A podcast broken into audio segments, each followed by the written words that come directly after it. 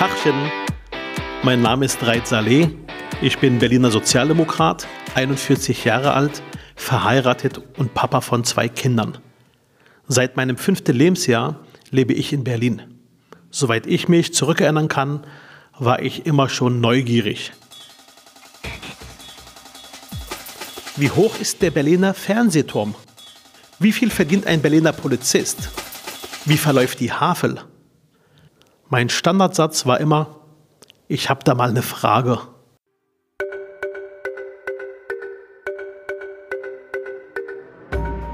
Ich finde, Politiker sollten öfters mal wie Kinder sein, sich umhören und Fragen stellen. Das mache ich gerne. Und heute treffe ich Peter Brinkmann von TV Berlin, Moderator. Herr Brinkmann, Sie sind ja sehr lange hier im Geschäft in Berlin, sind, man kann sagen, einer der bekanntesten Journalisten. Was haben Sie schon alles gemacht im Bereich Journalismus? Na, ich war früher internationaler Korrespondent der Bildzeitung, bin durch die Welt gefahren, Saddam Hussein getroffen, Fidel Castro und viele andere in dieser Welt. Aber eines der wichtigsten Momente war der 9. November 89. Da saß ich in der Pressekonferenz, gleich in der ersten Reihe vor Schabowski und stellte die entscheidende Frage. 9. November 89, wir rechnen zurück, 30 Jahre Mauerfall. Sie haben diese entscheidende Frage gestellt. Beschreiben Sie mal für die jüngeren Zuhörer, ähm, was genau war an dem Tag los? Wie war die Stimmung? Wie war die Pressekonferenz und welche Frage haben Sie genau gestellt?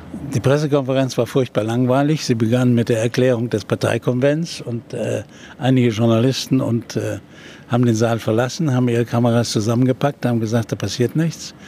Aber ich war morgens aus Hamburg gekommen und hatte einen Anruf bekommen aus der Senatskanzlei in West-Berlin, dass heute irgendwas los ist, weil das Zentralkomitee der SED tagte, um das Reisegesetz zu besprechen, das am 4. November, am Montag davor, von 500.000 Demonstranten auf dem Alexanderplatz gnadenlos zerrissen wurde. Also musste was geschehen.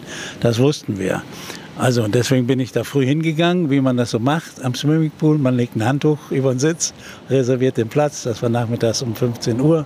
Und Sie saßen in der ersten Reihe? Ich saß in der ersten Reihe, wie man auf allen Bildern sieht. Und, äh, und dann begann die Pressekonferenz und äh, von Günter Schabowski, war der wichtigste Mann damals neben Krenz. Und, äh, in der DDR damals? In der DDR damals. Und er war nicht so ganz klar, was äh, er da zu verkünden hatte, denn er kannte den Zettel und den Beschluss und die Diskussion im Zentralkomitee am Nachmittag nicht, er war nämlich nicht da gewesen. Also erzählt er was über Parteikonferenz und so. Und äh, dann stand mein Kollege Ricardo Ermann auf und fragt, habt ihr das Reisegesetz nicht besprochen? Und dann fängt er an, in seinen Unterlagen zu blättern, weil er während der Sitzung nicht da war, aber Krenz ihm das gegeben hatte. Das hat er aber vorher nicht gelesen.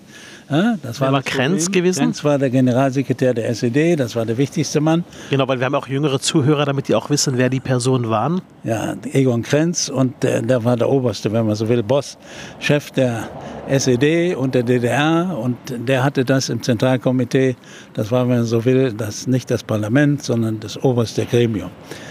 Und der Schabowski kannte diesen Zettel nicht, weil er nicht da war. Aber er hatte den Zettel bekommen, hat ihn aber nicht gelesen.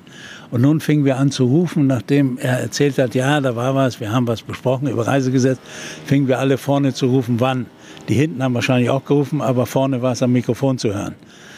Und dann wurde mir das so bunt und dann habe ich dazwischen gerufen und genauso wie ich es jetzt mache, auch ab sofort. Ab sofort. Und er guckt und blättert und was sagt er? Ja, ab sofort, unverzüglich. Damit war das quasi eine Panne für die SED? Ja. Das, das ab sofort bezog sich auf den 10. November morgens auf 6 Uhr. Und zwar, dann hätten die DDR-Bürger ab sofort zu den Volkspolizeistellen gehen können, um sich einen Pass zu beantragen. Und wenn sie den Pass gehabt hätten, hätten sie dann auch reisen können. Aber das ab sofort hieß, du kannst morgen früh ab 6 so, ab sofort dir einen Pass besorgen. Ihr ab sofort hat im Grunde genommen Geschichte geschrieben, oder? Ja, so ist das. Sind Sie stolz drauf? Nö, stolz, das ergab sich so. Ich, ich bin stolz darauf, dass ich da war. Dass ich aus, aus den, aus den äh, äh, Veränderungen, aus den vielen Gerüchten, die in den Tagen vorher da waren, den richtigen Schluss gezogen habe. Der Einfach frech, präsent, ab da sofort. Sein, da sein, ja. Und dann zwischendurch zu rufen. Und dann habe ich noch zweimal gerufen, gilt das auch für West-Berlin. Das war genauso wichtig. Ja, ich habe in der ganzen Pressekonferenz, wie der Kollege Hertel in seinem Standardwerk Chronik des Mauerfalls beschreibt, die meisten Fragen gestellt in dieser Pressekonferenz. Hartnäckig. Ja, waren ab sofort. Perfekt. Könnten Sie sagen oder würden Sie sagen, es ist einer der schönsten Momente Ihres Lebens? Ja, ohne Zweifel. Es war das Größte. Das nicht, kann man nicht toppen. Kann der größte toppen. Moment im Leben? Ja, das, kann man, na, das war die Geburt meiner Kinder. Aber äh, politisch gesehen ja und journalistisch auch. Man sind schon ein bisschen stolz. Ja, natürlich. Man, man, war im richtigen Moment am richtigen Platz und hat die richtige Frage gestellt.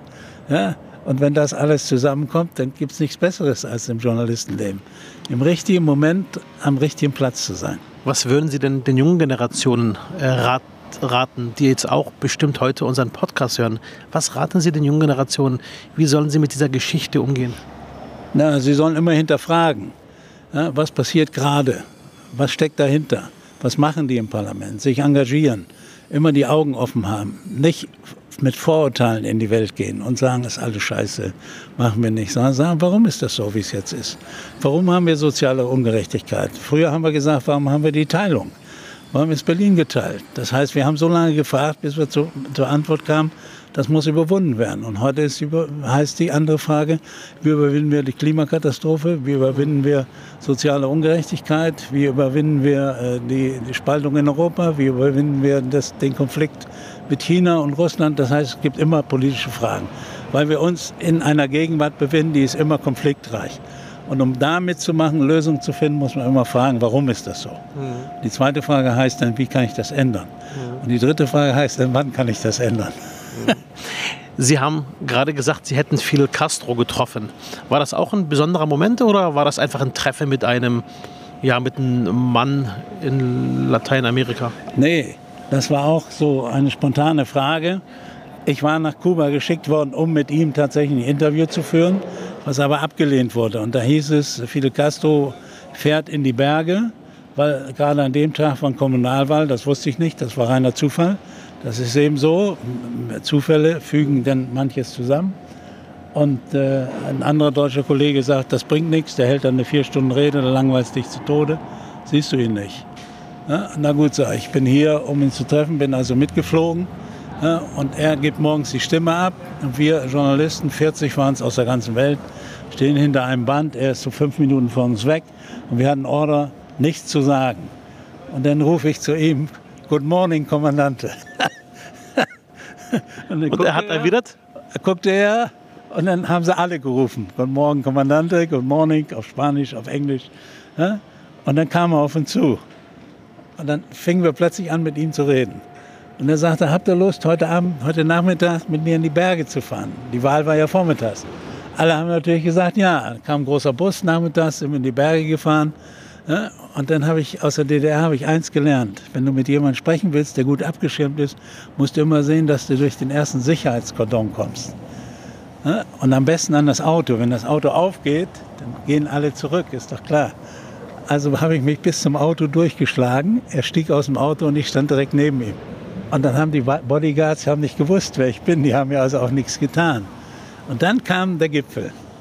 Und dann gehe ich neben ihm in die Berge da war kubanisches Fernsehen und dann fragen die mich, ob ich mit ihm diskutieren will. Live-Übertragung kubanisches Fernsehen. Und du hast was gesagt? Klar, mache ich. Und hatte eine hübsche Dolmetscherin in Englisch und dann habe ich ihn gefragt, Kommandante, wie ist es denn, wenn Sie in diesem Lande leben und alle hungern? Ist das der Sozialismus, den Sie wollen? Und dann guckte er mich an mit ganz starren Blick und er hatte ganz lange, ich sage immer, erogene Finger. Und so macht er den so, schob den Zeigefinger und sagt, It's not a question of hunger, it's a question of brain. Es ist keine Frage des Hungers, sondern es ist eine Frage des Kopfes. Und der Kopf bewegt sich auf den Sozialismus. Und dann kommt er hinterher, diese Dolmetscherin, und sagt, haben Sie Lust, mit Philipp Castro heute Abend zu Abend zu essen? Und da war ich den ganzen Tag an seiner Seite. Davon gibt es eine schöne Fernsehaufnahme im kubanischen Fernsehen. Ja, und die habe ich zu Hause. Mhm. Zwar ist die in dem anderen Format des Ostens, aber haben wir uns in der kubanischen Botschaft mal angeguckt. So, das war auch so ein Moment, wo du gedacht hast, normalerweise das schaffst du nicht. Und dann musst du als Journalist überlegen, ja, wie kommst du da trotzdem an? Du hast ja einen Auftrag. Du bist ja, ja. geschickt. Du bist ja hier nicht geschickt, um dumm rumzustehen, sondern du bist mhm. geschickt, um an ihn ranzukommen. Okay, super. Zweite war im Irak mit Saddam Hussein. Ist auch geklappt. Mhm. Am Ende gibt es immer so eine Schnellrunde. Ähm, ich stelle einfach eine Frage mit zwei Optionen und, und, und bitte nur eine Antwort. Auch wenn Journalisten vielleicht schwerfällt, halten Sie sich bitte knapp und kurz. Okay? Kanzlerin Merkel oder Gerd Schröder? Merkel. Halle oder Hannover? Hannover. Currywurst oder Jäger? Currywurst. Ich habe ja noch gar nicht die Frage ja, zu Ende ich gestellt. Ich habe aber geahnt, was kommt. Currywurst? Ja, okay. Berliner äh, Gericht natürlich immer nicht Wiener Schnitzel, sondern Berliner Currywurst. Brandenburger Tor oder äh, Eiffelturm? Brandenburger Tor. Was sonst? Uschi Glas oder Helene Fischer? Uschi Glas. Nicht Helene Fischer? Nein, äh, die äh, ist nicht meine Generation. Hertha oder Union? Union. Fidel Castro oder Putin? Putin. Fidel Castro oder Trump? Castro. Vielen Dank. ja, gerne.